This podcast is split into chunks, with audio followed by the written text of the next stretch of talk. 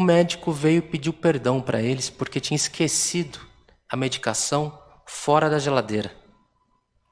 E aquele medicação, aquele medicação não podia ficar fora da geladeira.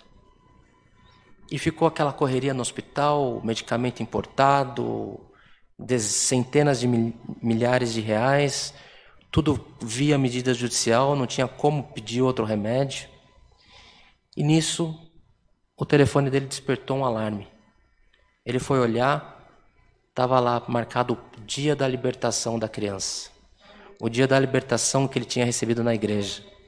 Ele olhou, lembrou do que tinha acontecido meses antes, aquele, aquele tumulto da junta médica.